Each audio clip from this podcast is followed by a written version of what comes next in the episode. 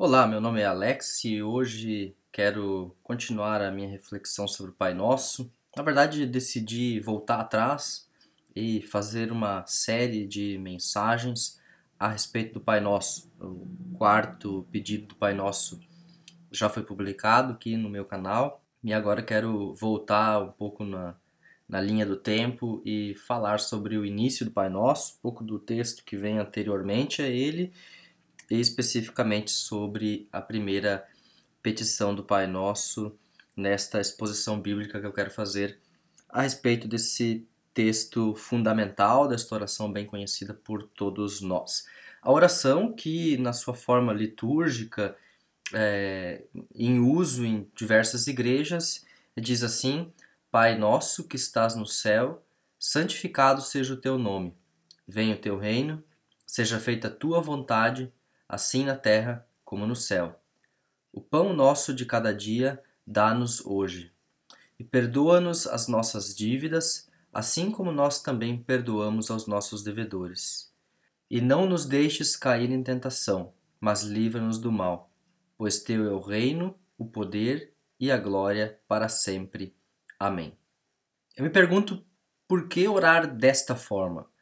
E, além disso, para que nós é, oramos, afinal de contas. E uma terceira questão, a quem nós dirigimos as nossas orações. Eu, particularmente, não sou aquele tipo de pessoa que permanece ali por horas uh, ou mesmo até meia hora orando. Não sou desse tipo de pessoa, infelizmente. Mas eu tenho um grande respeito por todos aqueles que conseguem fazer isso e que fazem isso com gosto, que realmente é, apreciam esse tempo que passam com o Senhor em oração, um tempo mais longo, mais privilegiado. Ter assim essa dedicação para orar de forma tão intensiva e essa alegria ao orar, eu creio ser uma dádiva, uma bênção de Deus, um, uh, um dom de Deus para essa pessoa. Mas eu penso também que simplesmente orar é, todos os dias, é, se dedicar à oração, orar sempre de novo, a todo momento, pertence à vida cristã uh, de forma assim que é natural, na, tão natural quanto um peixe vive na água.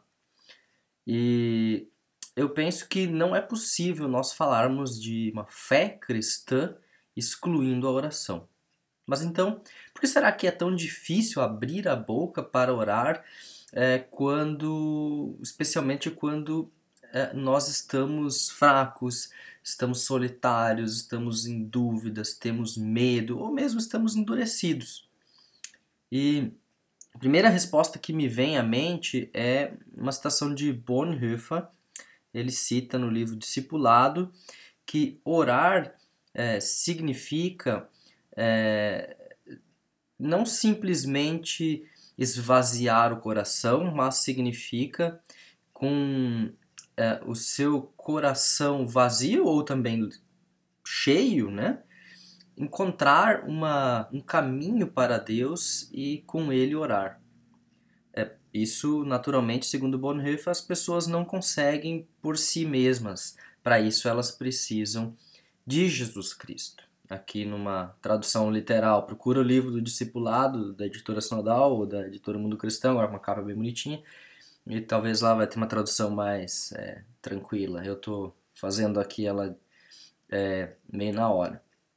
Bonhoeffer, ele nos explica um pouco mais adiante no seu texto que se nós quisermos aprender a orar, não adianta muito simplesmente abrir a boca e falar qualquer coisa é, aí que vem à mente. Nós precisamos de ajuda. Precisamos de alguém que nos ensine a orar. E naturalmente a gente pode encontrar ajuda com aquelas pessoas que já tiveram um, grande, uh, uma grande vida de oração, uma grande experiência em oração, e com certeza elas deveriam e elas podem nos dar grandes e boas dicas. Uh, por isso, eu penso que a gente deve procurar não só nestas pessoas, eu creio que quando a gente procurar nestas pessoas, nós vamos encontrar uma, uma experiência comum de todos eles, que é a experiência de ter orado com Jesus, Ou seja, no final das contas, todos nós aprendemos a orar com Jesus, não simplesmente com as expressões de fé dos outros, mas com Jesus mesmo, é, a partir daquilo que ele nos revela nas Escrituras. Então, final das contas, nós vamos acabar tendo é que pedir para Jesus, Senhor, ensine-nos a orar. Então, já aprendemos que nós podemos aprender a orar e que para isso nós precisamos de Cristo. Mas de que forma? De que forma isso vai acontecer? Uh, propriamente, eu creio que a oração é um, é um trabalho do Espírito Santo em nós. Primeiro, porque a fé em Jesus Cristo é uma obra do Espírito Santo em nós, é uma obra que é, nasce em nós, a fé nasce em nós a partir do momento em que nós é, nos colocamos debaixo da palavra de Deus, nós lemos a palavra de Deus, o Espírito Santo nos abre os olhos para compreendê-la e assim brota dela a fé. E a partir desta fé nós é, conseguimos ou podemos chamar o Deus que Jesus chama de Pai de nosso Pai, de Pai nosso. Então, não por último, quando nós ouvimos a palavra e a obedecemos, é, nós também vamos procurar na própria palavra. A partir dessa fé que ela motivou e ela criou em nós, vamos procurar na palavra instruções sobre como nós é, deveríamos orar. Primeiro, que é um ponto que eu extraio de Bonhoeffer, ele diz que a oração não é uma demonstração, oração não é um, algo para se aparecer. O texto bíblico de Mateus 6, 5 a 8, é, que eu passo a ler na versão da nova versão internacional, diz assim: E quando vocês orarem, não sejam como os hipócritas. Eles gostam de ficar orando em pé nas sinagogas e nas esquinas, a fim de serem vistos pelos outros. Eu lhes asseguro que eles já receberam sua plena recompensa. Mas quando você orar, vá para o seu quarto, feche a porta e ore a seu pai que está em secreto. Então seu pai que vê em secreto recompensará. E quando orarem, não fiquem sempre repetindo a mesma coisa como fazem os pagãos. Eles pensam que por muito falarem serão ouvidos. Não sejam iguais a eles, porque o seu pai sabe do que vocês precisam antes mesmo de o pedirem. Hoje em dia, penso que eh, pelo menos aqui na, na Alemanha, as pessoas não vão para a rua para fazer orações. Né? Eu creio que no Brasil sim tem marcha para Jesus, tem comício gospel, é, tem ainda muita coisa que acontece de forma pública, que as pessoas realmente vão para a estrada para orar, para a rua para orar. Aqui na Alemanha isso não acontece, penso na França, onde isso não pode acontecer por causa da legislação que não permite que isso aconteça, é que as pessoas demonstrem é, fé religiosa através de algum tipo de ritual em público, seja oração é um ritual, é um ritual religioso, acontece em público, não pode. É, então, é, aqui não acontece esse tipo de coisa, então não se corre o risco de nós sermos vistos por outras pessoas e estarmos praticando algo que é contrário à palavra, certo? Não, errado. A esse o fato de as pessoas não orarem em público não não se depreende daí que as pessoas estão cumprindo o que a palavra de Deus diz e orando em casa. Eu creio que na verdade pouquíssimas pessoas hoje aqui na Europa se preocupam em orar, até porque a fé cristã está, digamos assim, em baixa, né? Cada vez menos pessoas creem em Jesus Cristo, cada vez menos pessoas vão à igreja, apesar de sociólogos estarem dizendo aí as pessoas de novo estão se interessando por religião mas talvez de uma forma mais intimista, talvez de uma forma menos preocupada com as instituições, é, menos preocupada com os ritos, é, de forma a construir aí uma, uma religião de mosaico, pega um pouco de cristianismo, um pouco de budismo, um pouco de qualquer coisa, faz um misticismo qualquer aí. É, mas vamos voltar e falar de cristãos. Eu creio que mesmo os cristãos que ainda estão orando, que ainda permanecem firmes na oração, correm o risco sim de orar de forma errada, de forma que aquilo que deveria ser feito em oculto se torna uma espécie de teatro para nós mesmos. E eu explico de novo usando Bonhoeffer aqui no livro Discipulado. Ele diz assim nesse livro: esse espaço público da rua ele é apenas uma forma uh, uh, uma forma individualista de, de publicidade que eu mesmo fabrico para mim. Eu poderia simplesmente ir para o meu quartinho e fazer ali a minha própria demonstração é, pública de quanto eu sou espiritual. Essa publicidade que eu procuro para mim é, decorre de que eu mesmo é, sou aquele que ora e eu mesmo sou aquele que ouve a oração. Eu ouço a mim mesmo. Eu recebo a oração que eu mesmo faço. Porque uh, eu não quero esperar o tempo de Deus para que Ele me ouça. E eu não quero de uma vez por todas que uh, a minha oração seja uh, apontada por Deus. E por isso eu procuro construir, eu procuro fazer ou ouvir a mim mesmo. Então eu constato que eu oro de forma espiritual e nessa constatação é, ali está então a satisfação do meu ouvir. Um pouco complicada a tradução que eu fiz aqui, talvez a tradução em português disponível seja melhor que a minha, mas em resumo é, é Bonhoeffer está constatando de que é, a gente procura criar é, um espaço de demonstração e a nossa oração acaba sendo uma espécie de teatro onde eu me faço de conta que sou uma pessoa espiritual, que sou uma pessoa é, que leva a sério a vida cristã. Eu faço de conta isso, eu faço a minha oração de forma é, mais teatral possível diante de Deus, mas eu não faço isso para Deus, eu faço isso para mim mesmo, porque isso me satisfaz. E aí eu não aguardo que Deus me ouça, mas eu ouço a mim mesmo. Então eu faço ela por mim mesmo e eu saio do meu quartinho satisfeito comigo mesmo. Como diz, de coração aquecido. Eu saio dali em alegria espiritual, não porque eu orei a Deus, mas porque eu satisfiz a minha necessidade é, de me enxergar como uma pessoa santa, melhor, religiosa, espiritual. A oração desse, então, dessa pessoa espiritual, que é, propriamente só é espiritual aos seus próprios olhos, é uma oração invertida, uma oração que não está de acordo com aquilo que Jesus ensina aqui. É uma oração direcionada a si mesmo, e por isso é uma oração que produz auto-engano. Uh, você pode orar com palavras bonitas, pode orar aí com palavras Almeida Revista e Corrigida, não tem problema. Você pode é, utilizar palavras difíceis, um vocabulário rebuscado e falar de forma complexa com Deus. Ele entende, não é problema isso. Mas se você é, quer que a sua oração seja direcionada para Deus, então de nada adianta querer fazer aí um teatrinho de uma falsa espiritualidade. A nossa oração não deve ser um teatro e nós não somos de forma alguma atores diante de Deus. O texto quer nos ensinar como nós devemos orar.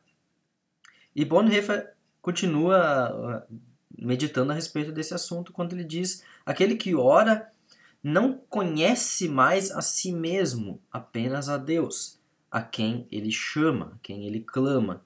Porque a oração por ela mesma é direcionada a Deus. E é a forma de uh, ação mais indemonstrativa possível, absolutamente uh, não demonstrativa, absolutamente não teatral. Sim, uh, conclui Bonhoeffer. Nós não oramos porque nós precisamos, nós oramos porque Deus quer que nós oremos e porque é, Ele quer que nós chamemos, clamemos a Ele. Por isso a oração é a forma absolutamente mais não teatral é, de ação possível, quando nós de fato é, oramos de forma correta. Nós não oramos então para que as pessoas nos vejam e para que as pessoas achem que nós somos bons cristãos. Nós oramos na, no nosso cantinho, nós oramos é, em, em oculto para que Deus, é, para que apenas Deus nos ouça. E, logicamente, isso não quer dizer que a oração em culto público, a oração num círculo de oração, um pequeno grupo, é, seja uma oração errada. De fato, o texto quer ensinar como orar de forma correta e não proibir que nós oremos em público de qualquer forma. O mais importante é que nós devemos ter apenas Deus diante dos nossos olhos. Nós devemos ter olhos apenas para Deus, diz é, João Calvino. Então, que ah, as outras pessoas que estão no nosso círculo de oração, no nosso culto, elas não devem nos atrapalhar. Nós devemos orar a Deus como se ali naquele culto público apenas Deus estivesse ali. Então, o que importa é Deus, não importa as outras pessoas. É lógico, o cuidado para que, ao nós demonstrarmos aquilo que se passa em nosso coração, nós mesmos acabarmos fazendo um teatro para que as outras pessoas também nos vejam, isso pode ser também uma forma de auto-engano. Então, vamos vigiar nessa questão aí que é bem importante. Como nós devemos então orar? Ou o que nós devemos orar, melhor dizendo, o que nós devemos orar. Vamos então agora olhar um pouquinho mais de perto os conteúdos da oração que Deus quer ouvir de nós. Preciso dizer primeiro que é, Jesus não ensinou a nós apenas um exemplo de oração bonita. Ele ensinou a oração de forma absoluta. Como Bonhoeffer coloca, para ele, o Pai Nosso não é qualquer oração, mas é a oração é, que Deus, que Jesus nos deixou. No texto grego, inclusive, está escrito é, não, perdão, não está escrito, como muitos dizem, ó, oh, se vocês quiserem, vocês podem orar mais ou menos assim. Não está escrito também, olha, sigam esse exemplo aqui de oração e vai ficar legal.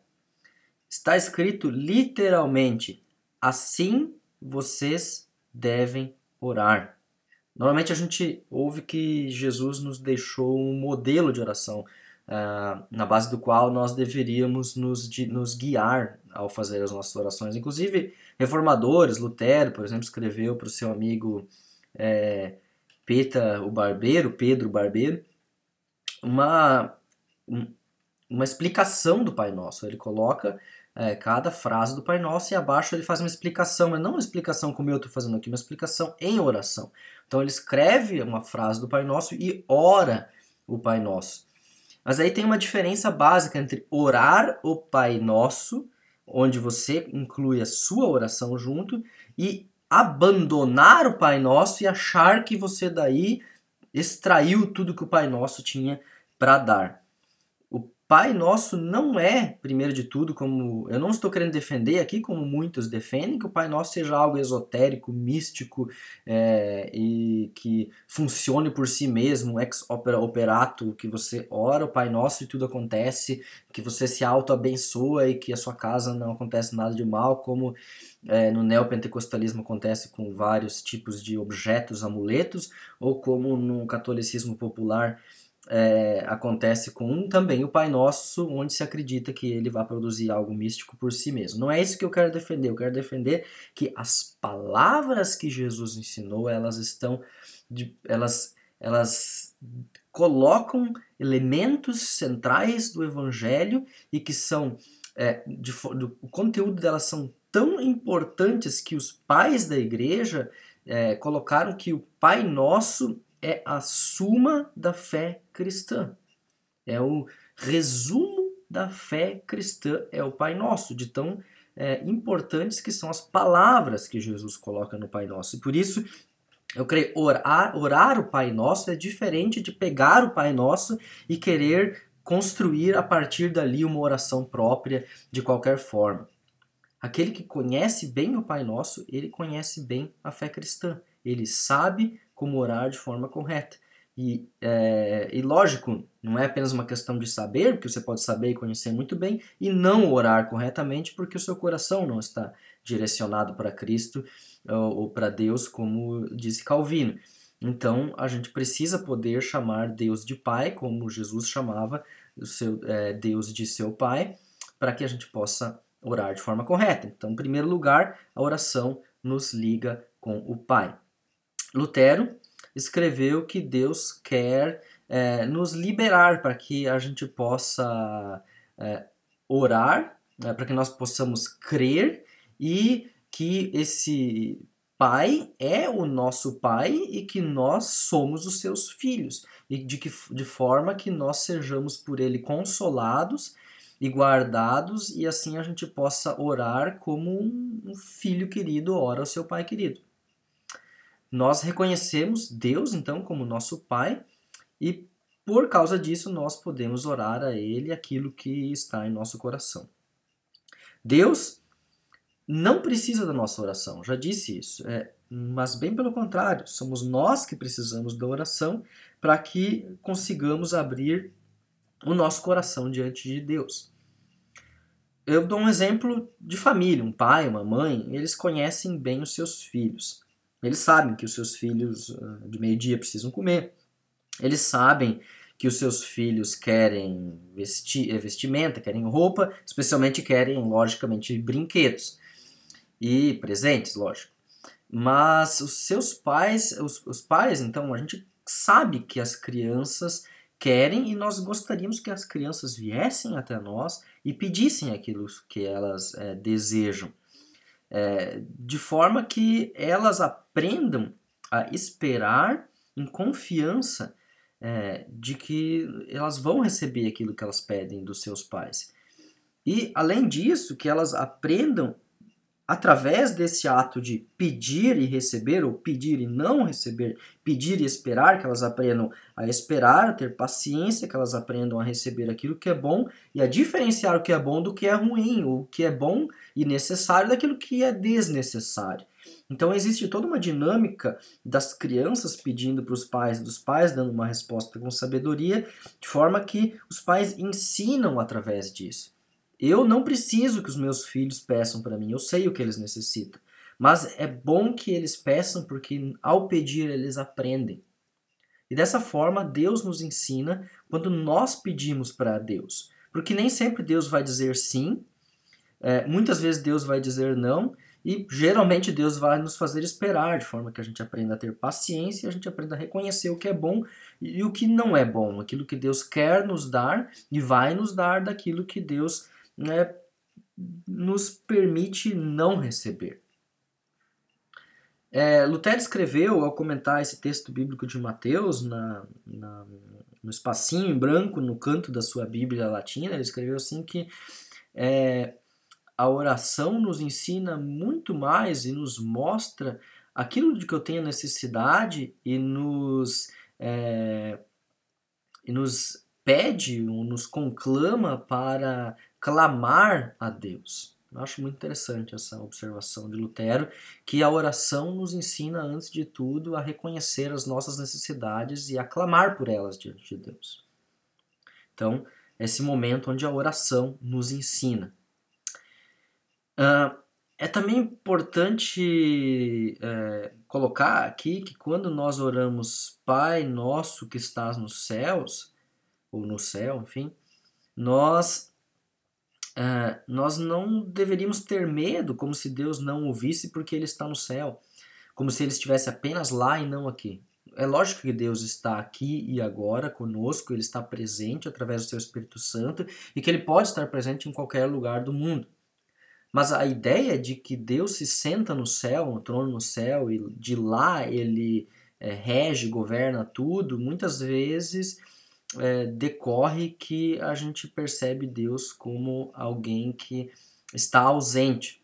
As pessoas podem pensar é, que Deus é tão diferente de nós que ele nem quer ter algum tipo de relação conosco. Mas isso é, é falso, é uma ideia falsa. O Pai de Jesus permite-se chamar como também nosso Pai. Ele quer que nós é, viemos a Ele com confiança.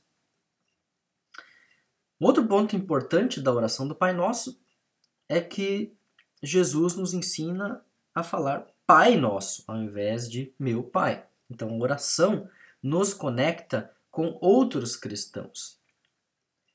Jesus quer nos chamar a atenção de que nós vivemos em uma comunhão.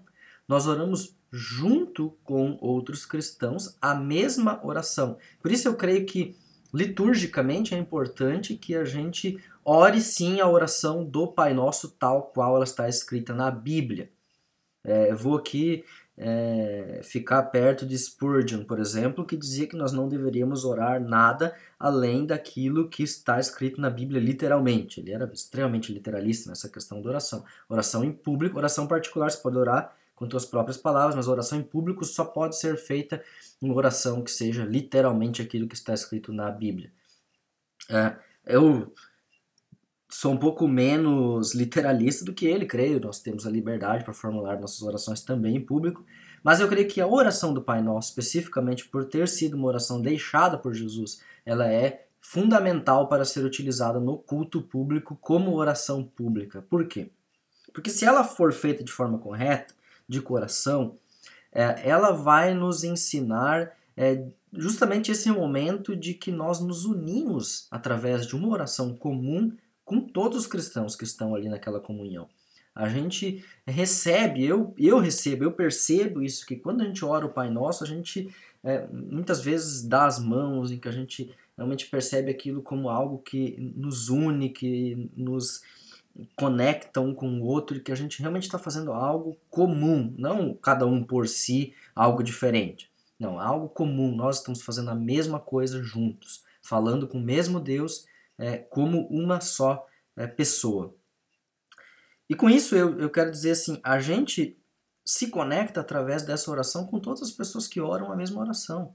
Cristãos perseguidos que sequer podem falar Pai Nosso é, de forma pública, porque serão perseguidos por causa disso, serão mortos por causa disso. Nós nos unimos com cristãos que estão passando fome e necessidade em vários lugares do mundo é, e que estão orando essa oração pedindo Deus me dê aquilo que é necessário.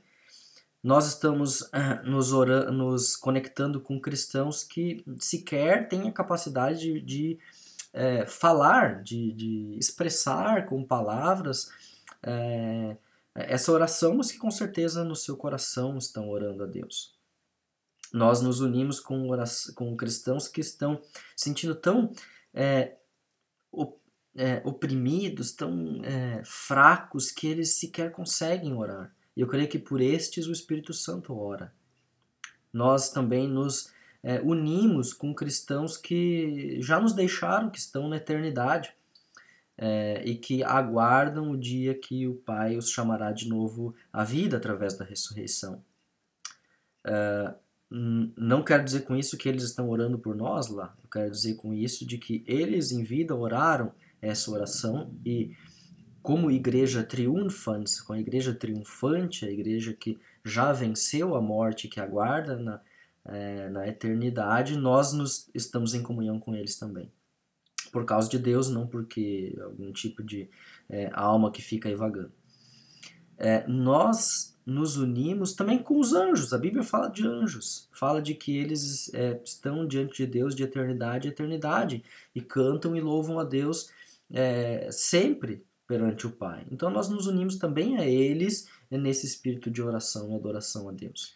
Por causa de todas essas razões, é, eu creio que é importante sim orarmos de forma conjunta em nossas comunidades a oração do Pai Nosso como forma é, de mostrar que nós queremos construir uma comunidade em conjunto e que nós não somos pessoas individuais que simplesmente se reúnem num culto público para fazer aquilo que elas querem fazer, é como se a comunhão fosse apenas o sentar um ao lado do outro é, em cadeiras colocadas numa fileira. Acho que a oração do Pai Nosso nos ensina muito mais do que é, ao nós orarmos simplesmente orações autoformuladas, é, todos em conjunto. Por último, a oração, ela, a oração do Pai Nosso, ela glorifica o nome do Pai. É, o especialista em Antigo Testamento Werner Schmidt diz que um nome ele nos esclarece algo a respeito da própria essência de Deus, do próprio ser de Deus, e pode demonstrar tanto é, quais são as qualidades e também onde esse Deus se revelou, e através do nome, Deus mesmo se faz presente, de forma que a gente possa conhecer Ele e adorá-lo. A fé israelita, é, ela confessava Deus através do seu nome pessoal, Yahvé. É, ele mesmo que deu esse nome, não foram as pessoas que deram o nome para ele. Ele diz, por exemplo, em Isaías 42, 8, Eu sou Javé, eu sou Yahvé, esse é o meu nome. Em Êxodo 20, versículo 2, diz, Eu sou Javé, o teu Deus, que tirou da terra do Egito, e assim por diante, são os dez mandamentos ali. Os adoradores de Yahvé reconheciam e criam que o nome, é, esse, o seu nome é Javé. E Está ali também no episódio de, de Êxodo, capítulo 15, quando esse nome também é revelado a, a Moisés. O nome de Deus, então, ele demonstra essa presença de Deus através é, da sua fama, da sua glória presente ali. Diante do nome de Deus, todos deveriam temer. Está escrito em Isaías 30, né? Que é, veja que Deus vem com olhos de fogo e com uh, grande força e com os seus lábios uh, com grande força e sua língua uh, que sai fogo. Aqui numa tradução rápida, não estou com o texto aberto.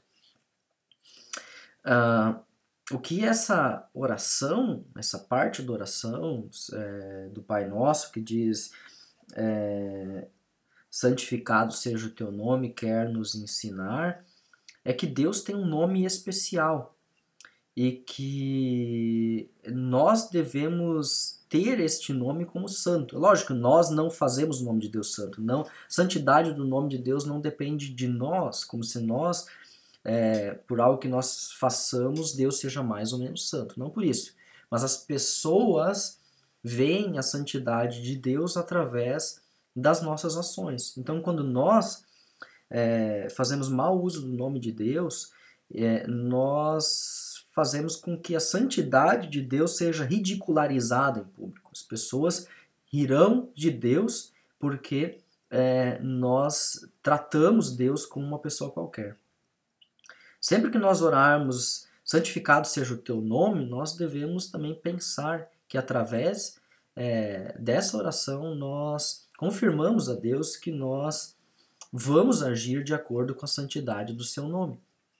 E por causa disso, nós também devemos reconhecer o nosso pecado, confessar o nosso pecado, que nós sempre de novo pecamos e que muitas vezes através disso nós ridicularizamos o nome de Deus é, no meio das pessoas que não creem ainda nele.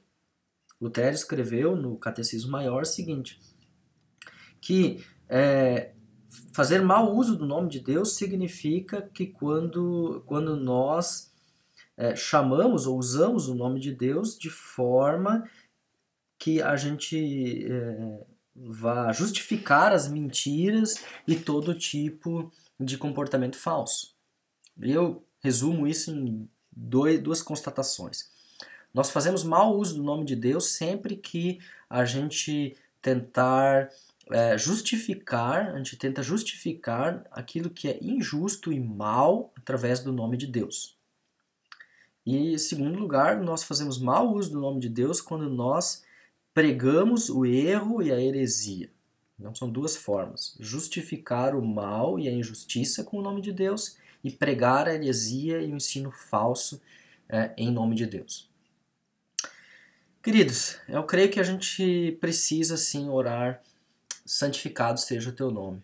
E através disso pedir ajuda de Deus, para que a gente possa cumprir esse segundo mandamento e para que a gente possa honrar o carregar o nome de cristão, que é algo também tão batido e que hoje, é, até ali uns tempos atrás, cristão hipócrita se tornou um pleonasmo, né? ou seja, cristão é hipócrita, é assim que as pessoas percebem.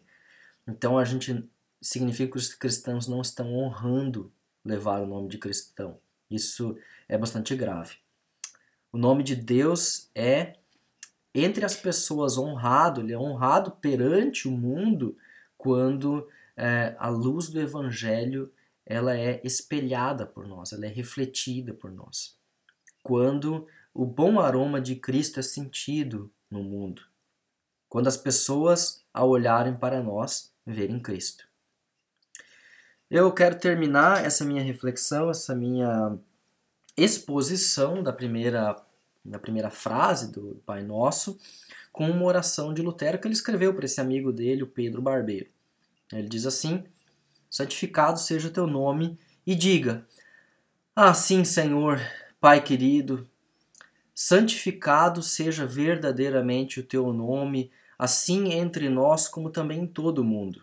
Destrói e acaba com toda a maldade, com toda a impiedade, com toda a idolatria e os falsos ensinos que em teu nome são feitos e que destroem e que fazem mau uso do teu nome de forma tão vil. Eles dizem e eles usam o teu nome, que seja em palavras ou através dos ensinos da igreja, apesar de que os ensinos deles, na verdade, são é, mentiras do diabo e engano de forma de qualquer forma, eles fazem isso para que, é, através do teu nome, almas, pobres almas, sejam levadas ao inferno e mortas em todo o mundo. E assim, sangue, é, sangue que não tem culpa é derramado e pessoas são perseguidas e, e assim eles acham que estão fazendo um culto a ti, Senhor. Querido Deus, aqui converte e protege. Converte aqueles que precisam ser convertidos, para que eles conosco e nós com eles é, louvemos e santifiquemos o teu nome de forma correta, com ensino puro e com boas e, e santa vida. Cuida daqueles que não querem se converter, para que eles então parem, para que eles tenham que parar de fazer mau uso do teu santo nome, para que eles se envergonhem e percam a honra ao difamarem e ao é, conduzirem pessoas para o mau caminho. Amém.